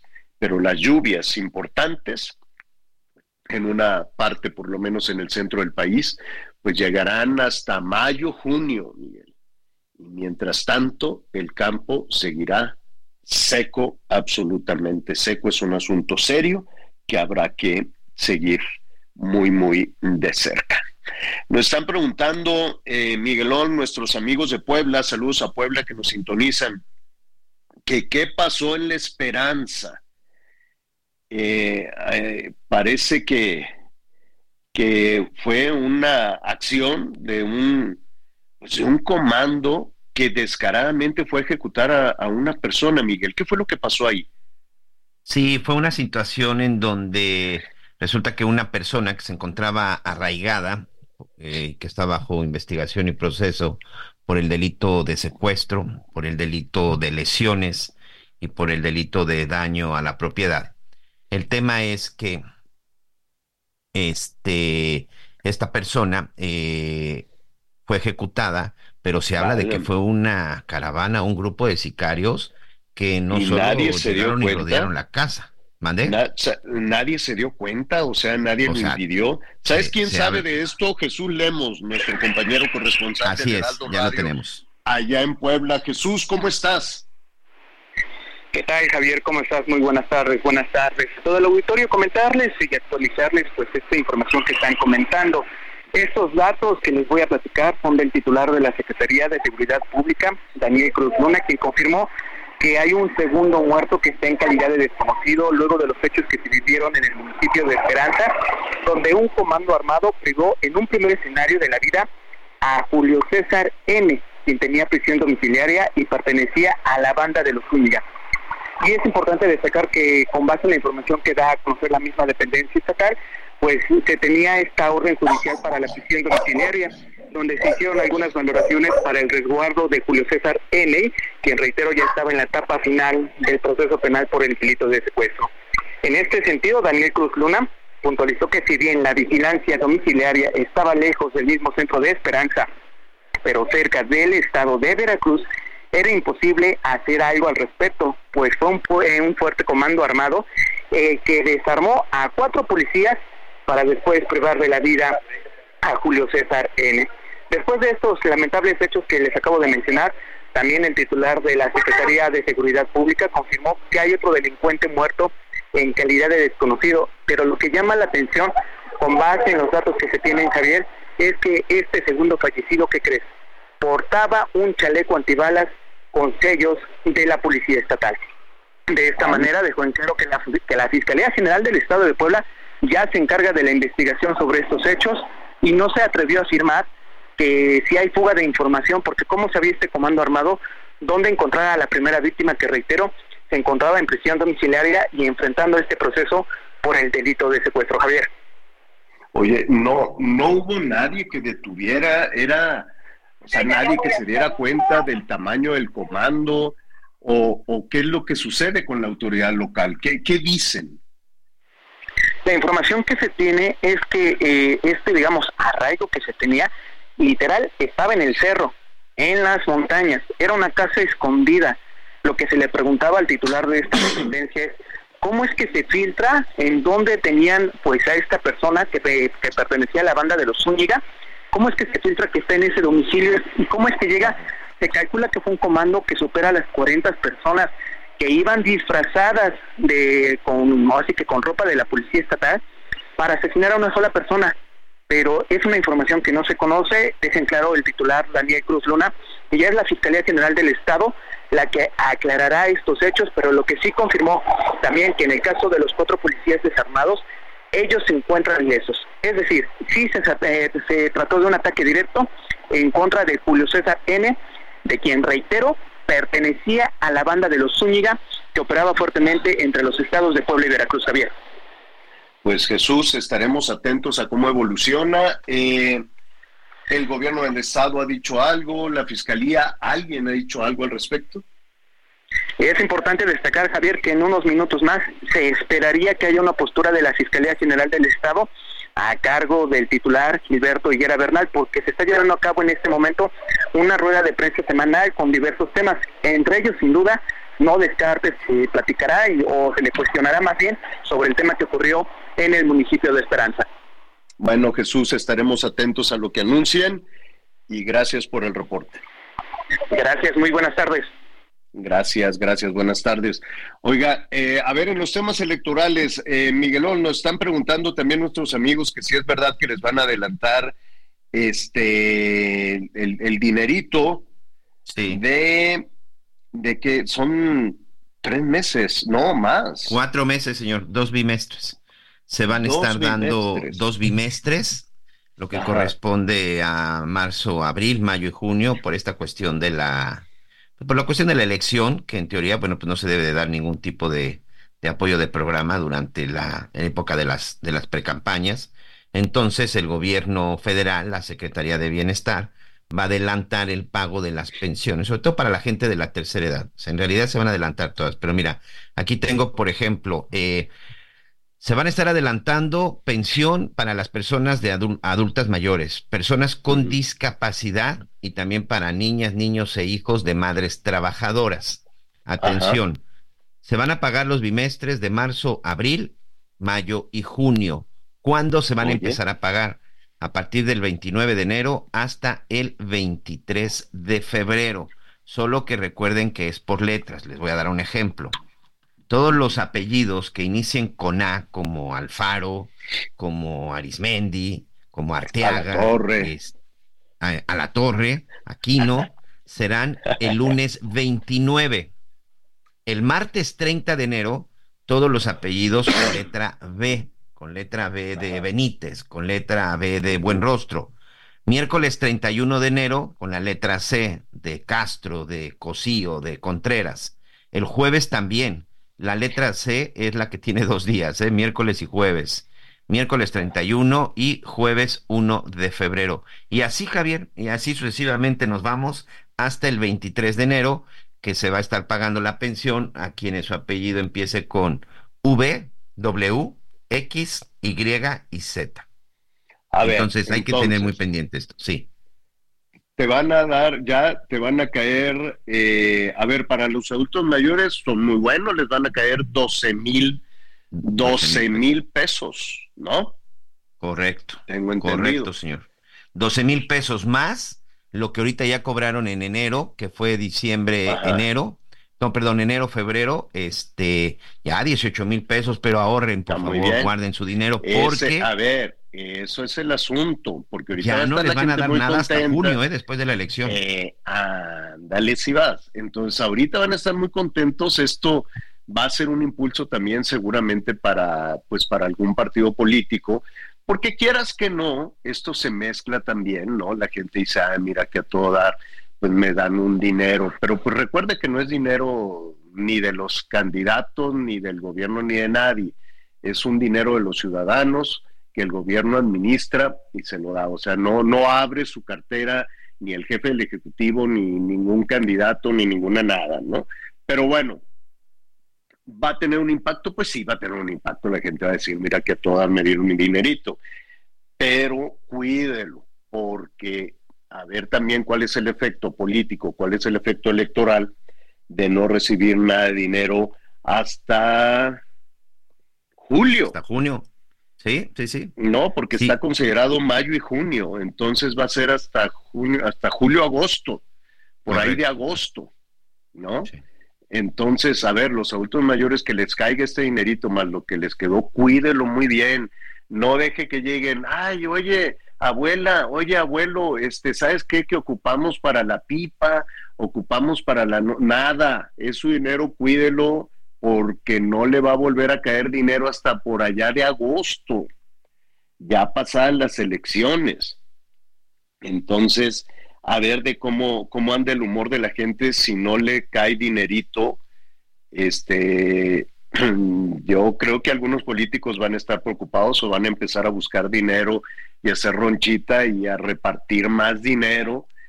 Este, porque así es, pues, así le han hecho todos los partidos políticos, ¿no? Empiezan a soltar a ver de a cómo vamos a dar el voto, de a cómo vamos a dar esto, y es una repartición de dinero eh, que arranca por los municipios y luego ahí va, va subiendo. Eh, me temo que ahora sí van a tener que desembolsar mucho dinero porque ya la gente se acostumbró a estarlo recibiendo y con eso tener las simpatías del político. Qué feo que los políticos tengan que pagar para que los quieran, ¿no? Así de, oye, pues te doy un dinero, pero pues me, tiene, me, me tienes que querer. Bueno, 12 mil pesos para los adultos mayores, personas con discapacidad van a recibir 6 mil 200 ¿Y a quién más le van a dar, Miguelón? ¿A Muy bien, son, son tres rubros. Es este, como te comentaba, para las personas, para los adultos, para los adultos mayores, también para los hijos de, de madres, de madres solteras, de madres trabajadoras, que también ese es un apoyo, un apoyo importante que se estará, que se le estará entregando, y personas con discapacidad. Esas son las becas que va a estar entregando la Secretaría de Bienestar. Ojo, son solo las becas que entrega la Secretaría de Bienestar. Otra cosa son las becas de la SEP para los estudiantes, pero las que se van a estar mm. adelantando son las de bienestar. Adultos mayores, personas con discapacidad y para los niños, niñas, hijos de madres trabajadoras, señor.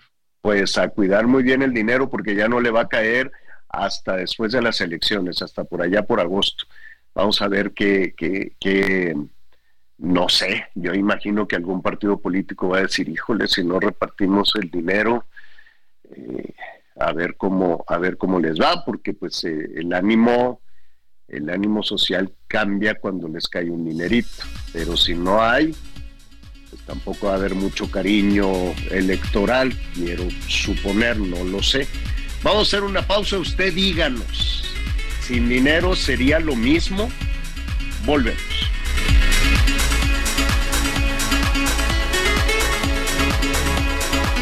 Conéctate con Javier a través de Twitter, arroba javier-alatón. Toda la información antes que los demás. Ya volvemos. Todavía hay más información. Continuamos. Hola, ¿qué tal? Muy buenos días. La noche de este miércoles, cuatro policías municipales fueron asesinados en la carretera Celaya-Salvatierra. El ataque a los agentes preventivos se registró alrededor de las 8 de la noche, cuando se encontraban patrullando sobre la carretera en dirección al municipio de Celaya, a la altura de la comunidad Santa María del Refugio. Los cuerpos de los agentes quedaron al interior de la patrulla con número 7106, que se impactó contra un muro tras recibir los disparos de los agresores. De manera inmediata fallecieron tres policías y el cuarto elemento que había quedado herido de gravedad murió cuando recibía atención médica. Los nombres de los policías asesinados son Víctor Acevedo Castro, Ezequiel del Ángel Hernández, David Isabel López Aguirre y José Arturo Ramírez Martínez. Al lugar del evento llegó el secretario de Seguridad de Celaya, Jesús Rivera Peralta, y se estableció un operativo para buscar a los asesinos de los policías sin que se reporte algún detenido. A las 10 de la noche, el gobierno municipal confirmó el ataque y el saldo a través de un comunicado enviado por WhatsApp en el que calificó de cobarde el multihomicidio. En redes sociales trascendió que los agresores viajaban en una camioneta gris que tras el ataque quedó con el medallón estrellado en la que viajaban cuatro personas con armas largas. Desde Guanajuato reportó Gabriela Montejano. Luego de los múltiples señalamientos de maltrato y abandono en contra de la elefante Eli, quien se encuentra en la Ciudad de México, el gobernador de Tabasco, Carlos Manuel Merino Campos, dijo que el zoológico conocido como el Yunca en Villahermosa podría recibir a Eli para que pueda convivir con Tombo, un elefante africano que lleva más de 20 años completamente solo y que cuenta con un amplio espacio para vivir. El gobernador dijo que vio los comentarios y la iniciativa en redes sociales y ya giró instrucciones al director del zoológico El Yumca para que se comunique con el zoológico de Aragón en la Ciudad de México y se analice la posibilidad de juntar a Tombo y Eli en Villahermosa. No obstante, el gobernador destacó que el traslado de este tipo de animales es sumamente complicado. Sin embargo, el gobierno de Tabasco está dispuesto a traer a Eli a la ciudad de Villahermosa. Informó desde Tabasco Armando de la Rosa. Pues si va a tener un mejor espacio la elefantita, me rompe el corazón, Miguel, esa elefantita. Tiene una carita tan triste y pues no sé si tienen presupuesto ahí en el zoológico. Ya ves que ahora pues todo este tema de recortes y demás a los animalitos pues sí les han recortado mucho el presupuesto si está esa disposición del, del gobernador, porque mantener un elefante cuesta, ¿eh? No crean que ahí es, ay, pues donde comen uno, comen dos, no, no, no, no. Donde come un elefante, pues le tienes que meter también un presupuesto para que sean dos y esté en buenas condiciones y con todos los cuidados que requiere que requiere un elefantito. Pero si va a ser feliz, este, ¿cómo se llama el elefante de Villahermosa? Dombo, Dombi, Dombo, algo, así, ¿no? Algo así. Y esta elefantita, pues la rescataron ahí de un circo, pero pues Aragón no, no, yo sé que lo hicieron de buena fe y demás, pero sí está. Tombo, señor, sería Eli y Tombo. Tombo, Tombo, Eli y Tombo. Pues ojalá, ojalá este Tombo, que pues nuestros amigos allá de, de Africa Safari, pues dicen que también iban eh, a, investigar. Yo sí he visto el cuidado que le dan los elefantes, este, toda esta familia eh, admirable verdaderamente que, que, lleva el tema de África. Vamos a estar ahí también con ellos en Puebla, pero pues en donde esté la elefantita en mejores condiciones, ¿no? Eso será, eso será muy, será muy bueno. Oiga, eh, fíjese que por estas fechas, em, que hay catarros y contagios y cosas por el estilo, de hecho, desde todo este tema de la pandemia, ¿te acuerdas, este Miguelón, que la gente, pues los mexicanos somos muy besucones, ¿no? Bueno, éramos, porque luego ahí con el tema de la pandemia, pues ya dijeron que pues mejor de, de, de así de, de de lejitos, o cómo es ese saludo de pollito, o cómo era de que con el codo, y que, y que algo por el estilo. De todas formas, pues hay ya superada la pandemia, pues muchas personas este, pues regresaron también ahí al, asunto de, de, saludarse mucho de beso. Después hubo unas modificaciones también en los, ¿qué te diré?, en los protocolos de comportamiento en las oficinas, en los espacios laborales, donde pues muchas mujeres se sentían incómodas con que las estuvieran eh, besando y tienen razón, ¿no? Como que por qué el jefe iba a llegar ahí a andar este, saludando de beso a, las trabajadoras. Entonces, pues eso también en muchos lugares se establecieron protocolos de convivencia donde pues ya el beso cada vez es más, cada vez es más lejano en algunos espacios, ¿no? Y así ya cada quien más, más, este, más tranquilo, porque no se podía malinterpretar o porque simple y sencillamente muchas personas no se sienten cómodas este, con, el tema de, con el tema de un beso.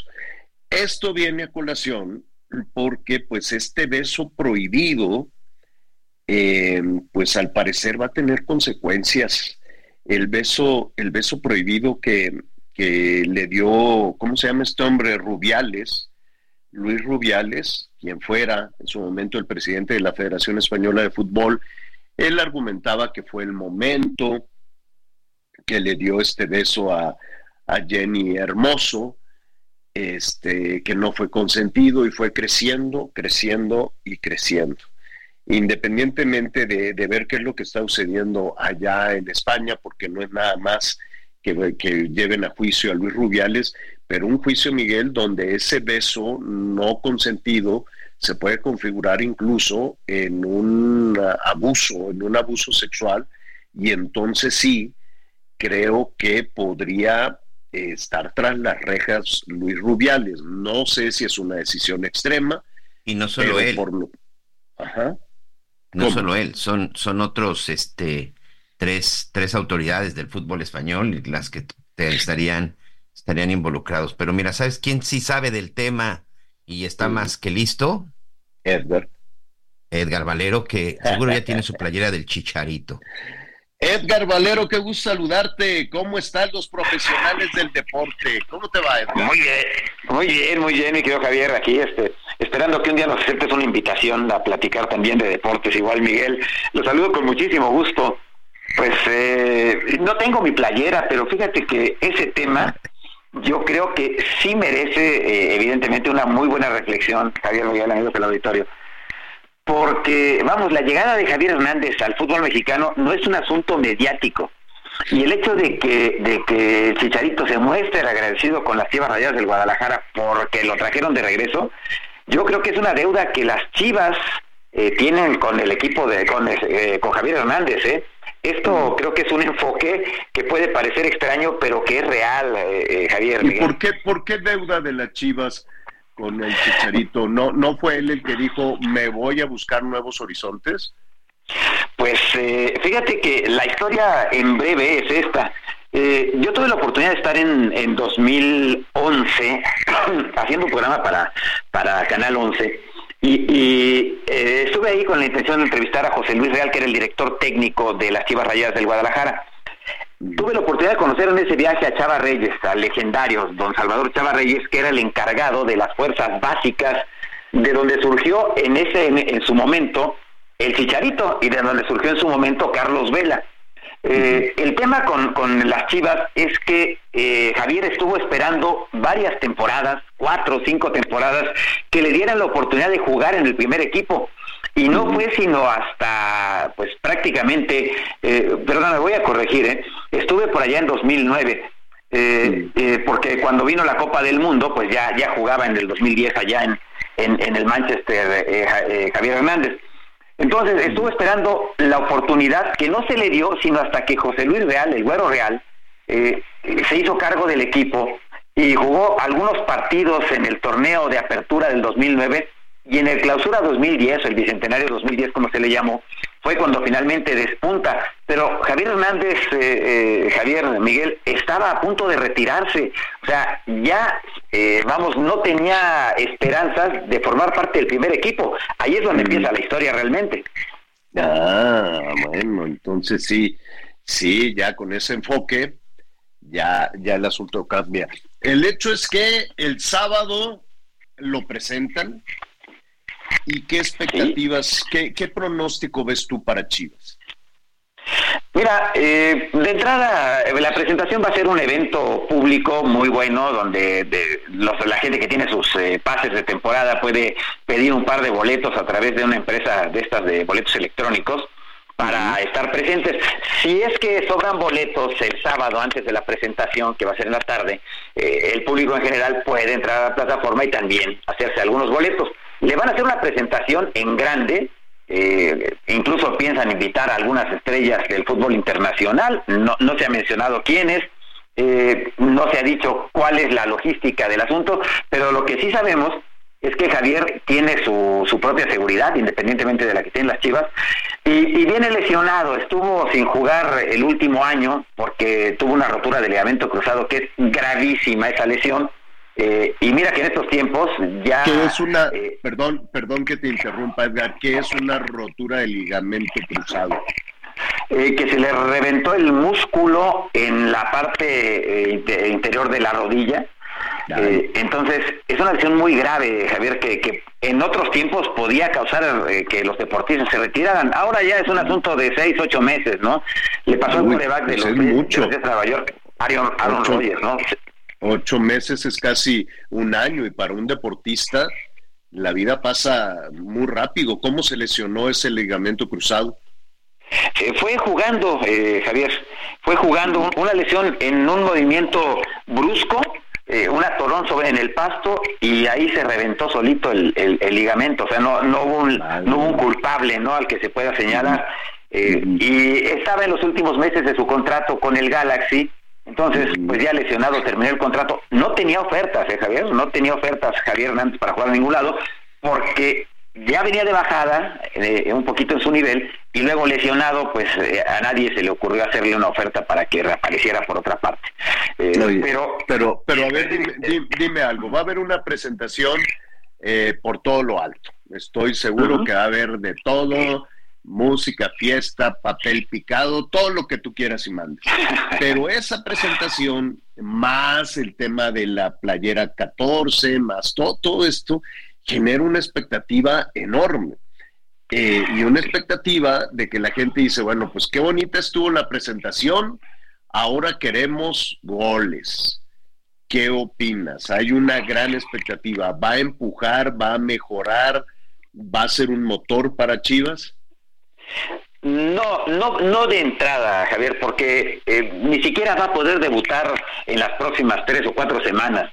Eh, Javier va a, aparecer ya alineando formalmente, yo calculo la fecha 9, 10 para adelante, porque una cosa es que esté recuperado y que todavía está en, su rehabilitación, y otra cosa es que le pegue al balón. Es un tipo muy, muy eh, talentoso, eso yo nunca lo he dudado, ¿no? Eh, y yo creo que mucha gente piensa lo mismo. Eh, ha sido muy criticado porque así somos en este país, pero, pero pues, él tiene otra característica que quizá le hace más falta al Guadalajara que sus goles, aunque Chivas no le ha ido bien en la arranque de la temporada. Chivas no tiene un líder, Javier Miguel, no tiene un, necesita alguien a quien sigan sus compañeros. eso creo que es y sí lo logrará. Porque a ver, porque de pronto las estrellas o los líderes este, se pueden acoplar, en, lo hemos visto con, con, guardadas todas las proporciones, evidentemente, con Messi, como se acoplaba muy bien, y en Argentina, pues nadie lo seguía.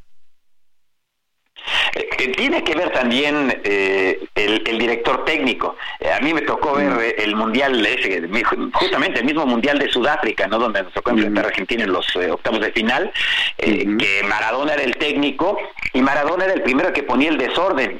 recuerdo un mm. partido que jugaron que parecía concurso de tiro al blanco, todo el mundo quería hacer su gol, ¿no? O sea, Tevez, este, por supuesto Maradona, todos los integrantes de la selección y, en este caso, tiene tras de sí el respaldo de Fernando Hierro y de Gago, que acaba de llegar al equipo y que necesita un hombre en quien confiar, así como Paunovic confió en, en, su momento también en el, eh, en el Pocho Guzmán y que despertó y luego se apagó lamentablemente, eh, Gago necesita a alguien. Y, alguien del peso y de la trayectoria de Javier es respetado eh, por todo el mundo.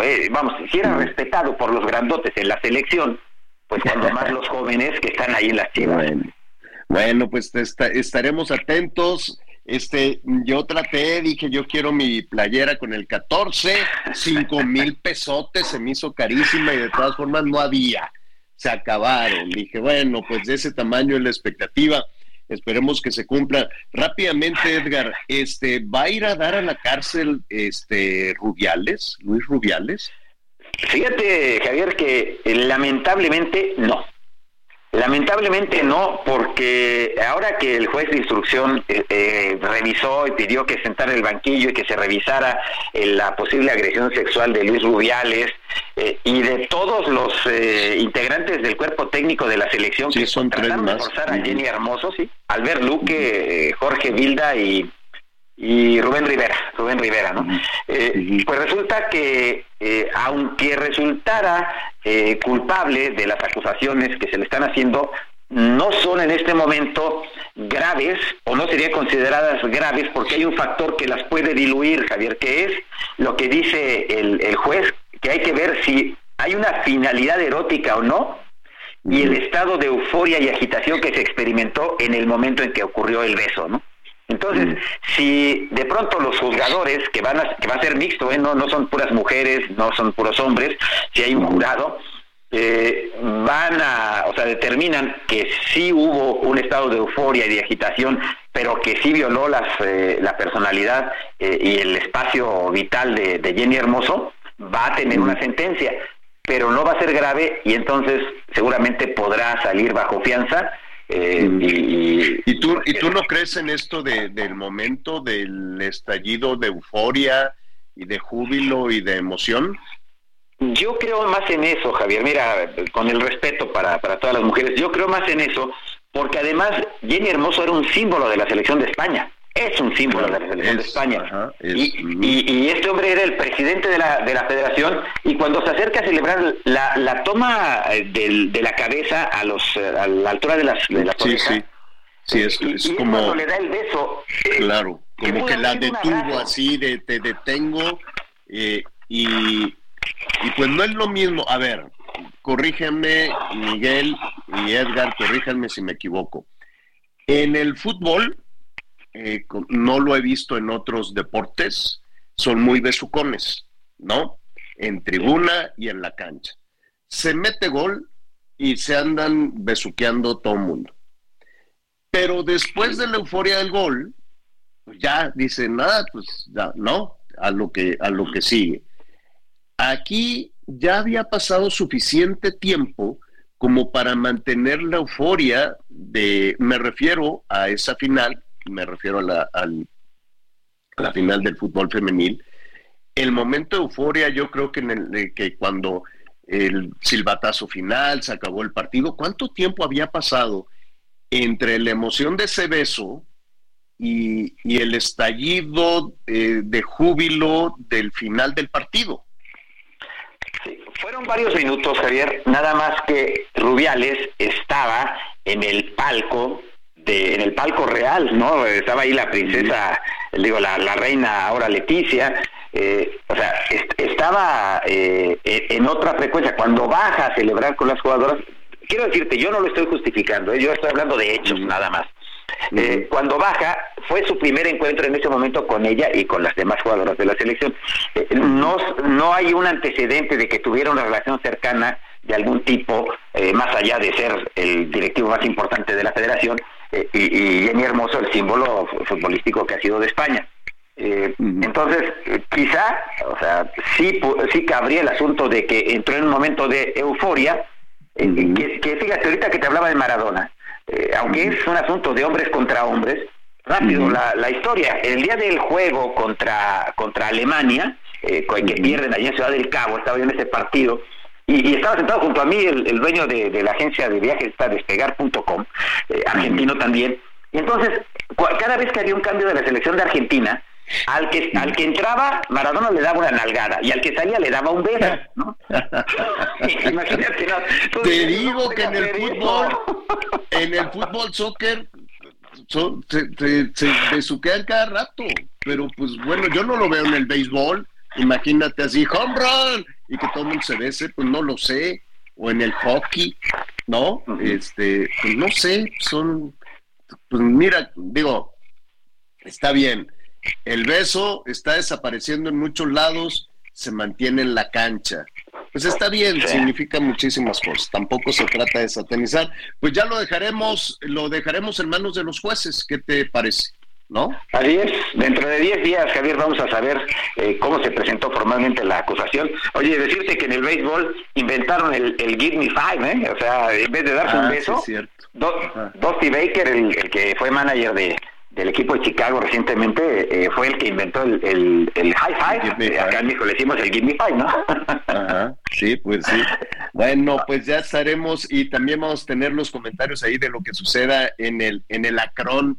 Ya le estaba yo diciendo el Kraken, pero es el Acron.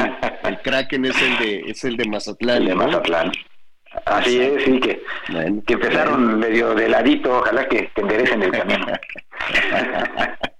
Ah, bueno. muy bien. Pues ahí está. Ah, vamos a hacer el anuncio a las 4 de la tarde, los profesionales del deporte, ¿no? De lunes a viernes. Gracias a eso. ya ves, no soy el único escéptico con el chicharito. Ok, la canción no es que, no es que con Yo soy nadie da gusto. Luego el pobre Chicharito se mortifica de tanta no, No, no, yo no digo que no. Se le anda cayendo el pelo. Regresó medio, medio sí, la verdad es que alopecia, un... ¿verdad? Medio, medio, medio, Un gran jugador, pero pues es que ¿no? no viene a solucionarnos nada en las chivas. ah, ¿Cómo que no, Miguel? ¿No va a hacer nada? ¿No va a jalar? No creo que sea ese goleador que le hace falta al Guadalajara desde hace muchos años. Y no lo van a seguir, no va a tener liderazgo, no va a decir a No, sí, seguramente, pero con el liderazgo no, no creo que no creo que califiquen, digo, estoy hablando como aficionado, como aficionado triste y decepcionado de las Chivas, hablo hablo de esa manera, digo, el experto es Edgar, eso del, vestidor, no sé. Ya ves, Edgar, ya ves lo que provocas no, está bien, porque digo, sé que es importante lo del vestidor, pero digo, yo como aficionado, este, pues yo lo que quiero ver son goles. Y la pregunta es, ¿Chicharito va a llegar a meter los goles? No lo creo, sí. Va a meter algunos, pero eh, algo, algo grave, este Miguel, ¿eh? Recuerda, la final que pierden con Tigres, la perdieron porque no tenían un líder en la cancha. Esa es la verdadera razón, ¿no? La historia pudo haber sido diferente. Oye, y últimamente se han equivocado ¿eh? porque a los que traen de líderes como Alexis Vega, sí es líder, ah, pero para el cotorreo.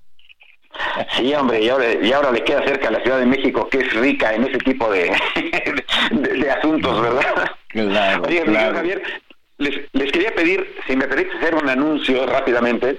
Eh, lo que pasa es que fíjate que el sábado pelea Jaime Munguía, que es el hombre que de una vez les digo es el que va a retirar el Canelo Álvarez. Sí, coincido contigo. Voy con Munguía. Y, va a pelear contra John Ryder, el rival que enfrentó al Canelo allí en Guadalajara, que tú lo viste, Javier. Eh, va a ser una pelea durísima, pero eh, eh, Jaime Munguía ya es el primer clasificado mundial de la división de peso supermediano, que es la del Canelo.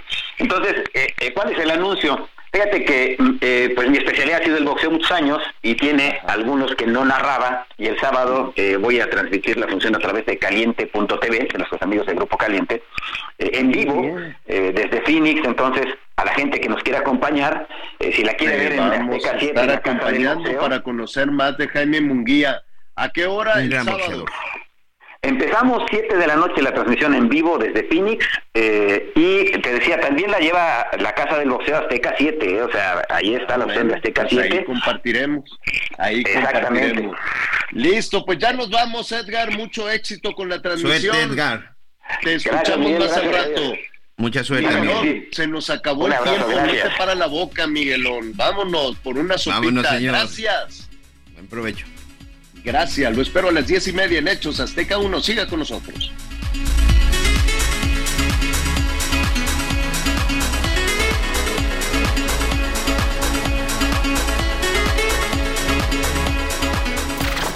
Gracias por acompañarnos en Las Noticias con Javier Alatorre. Ahora sí ya estás muy bien informado.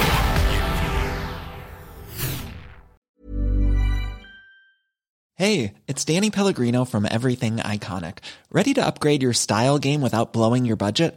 Check out Quince. They've got all the good stuff shirts and polos, activewear, and fine leather goods, all at 50 to 80% less than other high end brands. And the best part?